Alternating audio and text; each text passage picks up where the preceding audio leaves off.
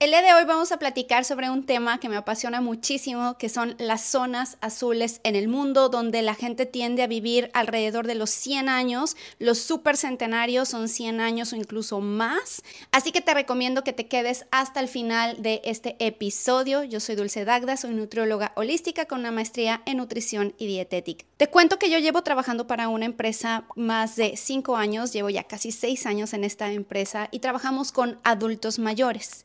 Y la forma en cómo me apasioné de la misión de esta empresa fue porque promovemos las zonas azules en el mundo, o más bien promovemos la manera en cómo la gente vive en las zonas azules con nuestros adultos mayores aquí en Estados Unidos. A mí me fascinó el tema, empecé a estudiarlo mucho más, no nada más como nutrióloga, sino también como facilitadora de los grupos de adultos mayores arriba de 65 años, que ya he tenido muchísimas experiencias impresionantes y hermosas con ellos. De hecho, yo entrevisté a una supercentenaria que desafortunadamente ya falleció, pero te voy a dejar la entrevista eh, con la señora Altagracia de Regalado, que vivió hasta los 102 años y desafortunadamente falleció cuando se vino la pandemia. Pero llevamos promoviendo y llevando este mensaje a través de esta empresa a diferentes adultos mayores y yo, mi misión personal es apoyarles a mejorar su vida a través de la alimentación, pero también de todo lo demás que voy a estarte comentando. Acaba de salir también una serie buenísima en Netflix con justamente el que ha estado promoviendo e investigando las zonas azules, que es Dan Butner. Te súper recomiendo ese documental, si lo puedes ver, vale la pena, está en Netflix, te, va a dar muy buenas ideas de cómo vive la gente ahí en las zonas azules, algo mucho más tangible que lo puedas ver.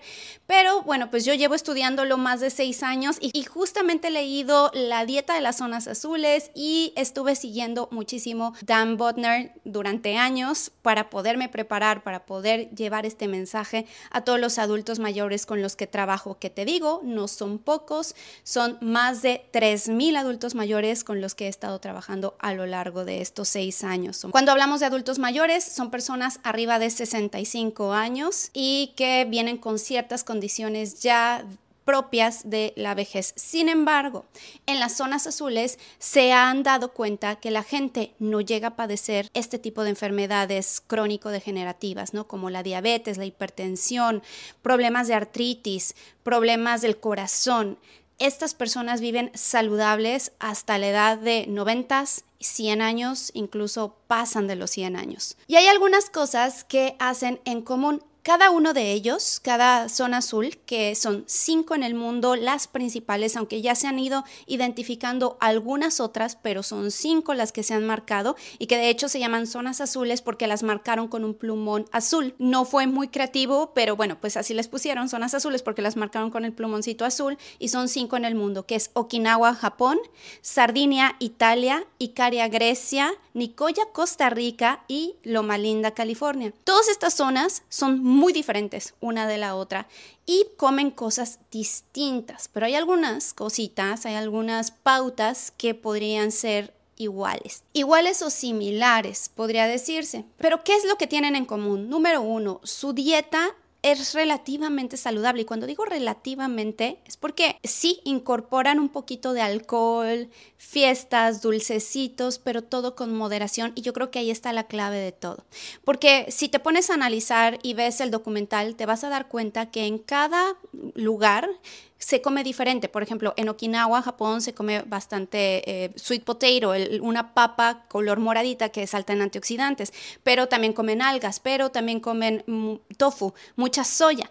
Pero nos damos cuenta y todos esos son cosas naturales que vienen de la naturaleza, de la madre naturaleza, que no son procesadas. Lo mismo, dices, ay, bueno, en Sardinia, Italia, consumen muchísima pasta y pan, sí, pero es pan de masa madre y es pasta, pero hacen otras cosas son otros factores, no nada más es la pasta y el pan. Entonces voy a estar comiendo sweet potato, pasta y pan para estar saludable. No, vamos a fijarnos en los otros factores. En Nicoya, Costa Rica, comen cosas igual muy naturales, mucha fruta comparado con otros, por ejemplo en Sardinia no consumen tanta fruta como se consume por ejemplo en Nicoya o en Loma Linda, California, son adventistas y los adventistas son veganos. Entonces dirías, pero comen muchísimos carbohidratos porque son veganos. Entonces no tienen las elevaciones de glucosa de las cuales has estado hablando durante mucho tiempo, probablemente las tienen, pero las bajan después. A lo mejor y sí, pero a lo mejor la cantidad que consumen no es suficiente para tener esas elevaciones tan grandes y puede que sea la combinación de los alimentos o puede ser que más bien la cantidad de ejercicio que hacen durante el día, que es otro de los factores que tienen en común, activos durante el día y hace que quemen todas esas calorías y que quemen toda esa azúcar. En Icaria, Grecia, por ejemplo, se ha promovido muchísimo esta alimentación porque es la dieta mediterránea, porque son muchos pescados, mucho aceite de olivo, eh, muchas aceitunas, queso feta y al final todos ellos lo que han encontrado que tienen en común es que es una dieta basada en plantas. Ojo, basada en plantas. Los únicos que son veganos de estas zonas azules son los adventistas, que son los de Loma Linda, California, que tienen una dieta 100% vegetariana o más bien vegana. Los demás llevan una dieta, si comen carne, cierta cantidad con moderación, pero sí la consumen, pero consumen mucho más pescados, por ejemplo, y muchos vegetales. Mucha variación de vegetales, sí, algunas frutas, leguminosas, por ejemplo, casi en todos estos lugares se consumen muchos frijoles, garbanzos, lentejas, chícharos, las leguminosas como tal. El problema de las personas es que dicen, ah, bueno, entonces llevan este tipo de alimentación. Yo, también voy a meter más granos integrales y pasta al mismo tiempo porque no me importa. En Sardinia lo consumen y mi abuelita vivió hasta los 105 años y estuvo comiendo su pan todas las mañanas. Hay algo aquí en común que es muy interesante. Dos cosas. Número uno, todos comen hasta el 80%. Nadie se super llena, es una forma intuitiva de comer, por lo mismo que consumen alimentos naturales, que no están procesados, sus receptores de que ya están llenos muchísimo más activos comparado con las personas que comen alimentación muy procesada, su paladar les dice sigue y sigue comiendo porque todos estos alimentos están diseñados para que no pares de comer, están modificados, están procesados y están ingeniados para que tu cerebro siga y siga consumiéndolos, para que tu cerebro te siga diciendo que lo sigas consumiendo. Cuando tú desarrollas este hábito, o más bien lo tienes de toda tu vida y nunca lo perdiste, que es comer hasta el 80%, que por ejemplo en Okinawa se le conoce como hara hachibu, que dejan un pedacito, un huequito, entonces vas a estar toda tu vida en un déficit calórico constante, a lo mejor chiquito, pero siempre vas a estar en un déficit calórico. Tanto el déficit calórico como el ayuno intermitente promueve algo que se llama la autofagia. Y la autofagia es la regeneración de nuestras células, renovar, rejuvenecer nuestras células todo el tiempo. Y también tienen periodos pues de, de, festines donde platican, están con amigos, consumen mucha comida en esos días, pero solamente en esos momentos. Otra cosa que tienen en común es el movimiento constante natural en la zona de trabajo 2, es decir, que sus palpitaciones no están excesivas, pero tampoco están sedentarios. Entonces se mantienen en un movimiento haciendo trabajo de casa, de jardinería, caminando. Lo que estaba viendo mucho en Sardinia, por ejemplo, es que viven en cuestas muy empinadas, tienen que caminar y aumentar sus pulsaciones un poquito, después bajan, se están caminando constantemente. En Okinawa, Japón, no tienen muebles per se, no tienen sillas, se sientan en el suelo para convivir, para platicar, para comer, para hacer todo.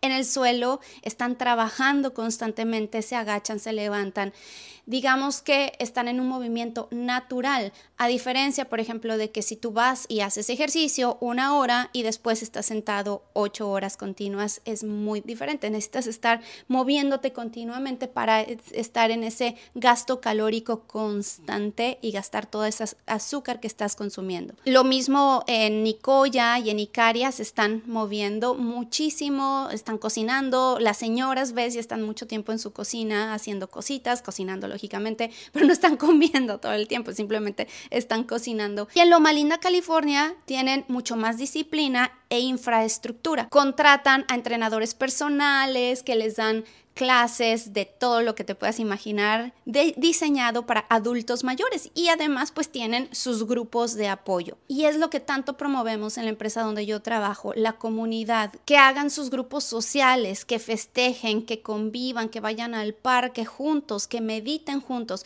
Por ejemplo, en Loma Linda pues tienen sus grupos de oración porque van a la iglesia, son adventistas, pero también en otras partes, en Okinawa tienen su grupo de apoyo de comunidad en todos lados y lo más interesante también es que tienen a la familia cerca, no, no son abandonados, se ha comprobado que cuando una persona adulta mayor la llevan a un asilo, en promedio, yo no digo que todos, pero en promedio, su expectativa de vida se reduce de 6 a 7 años. Entonces, estas personas están mucho más cercanas a sus familiares y siempre están apoyados por ellos. Entonces, este sentido de comunidad de las zonas azules te va a traer juventud del resto de tu vida, porque además preguntas, pero que no consumen nada de alcohol, no consumen nada de dulces. De hecho, sí consumen cierta cantidad de alcohol, de vino, de sake, depende de la región donde estén, pero es con mucha moderación y lo hacen cuando están festejando por algún motivo,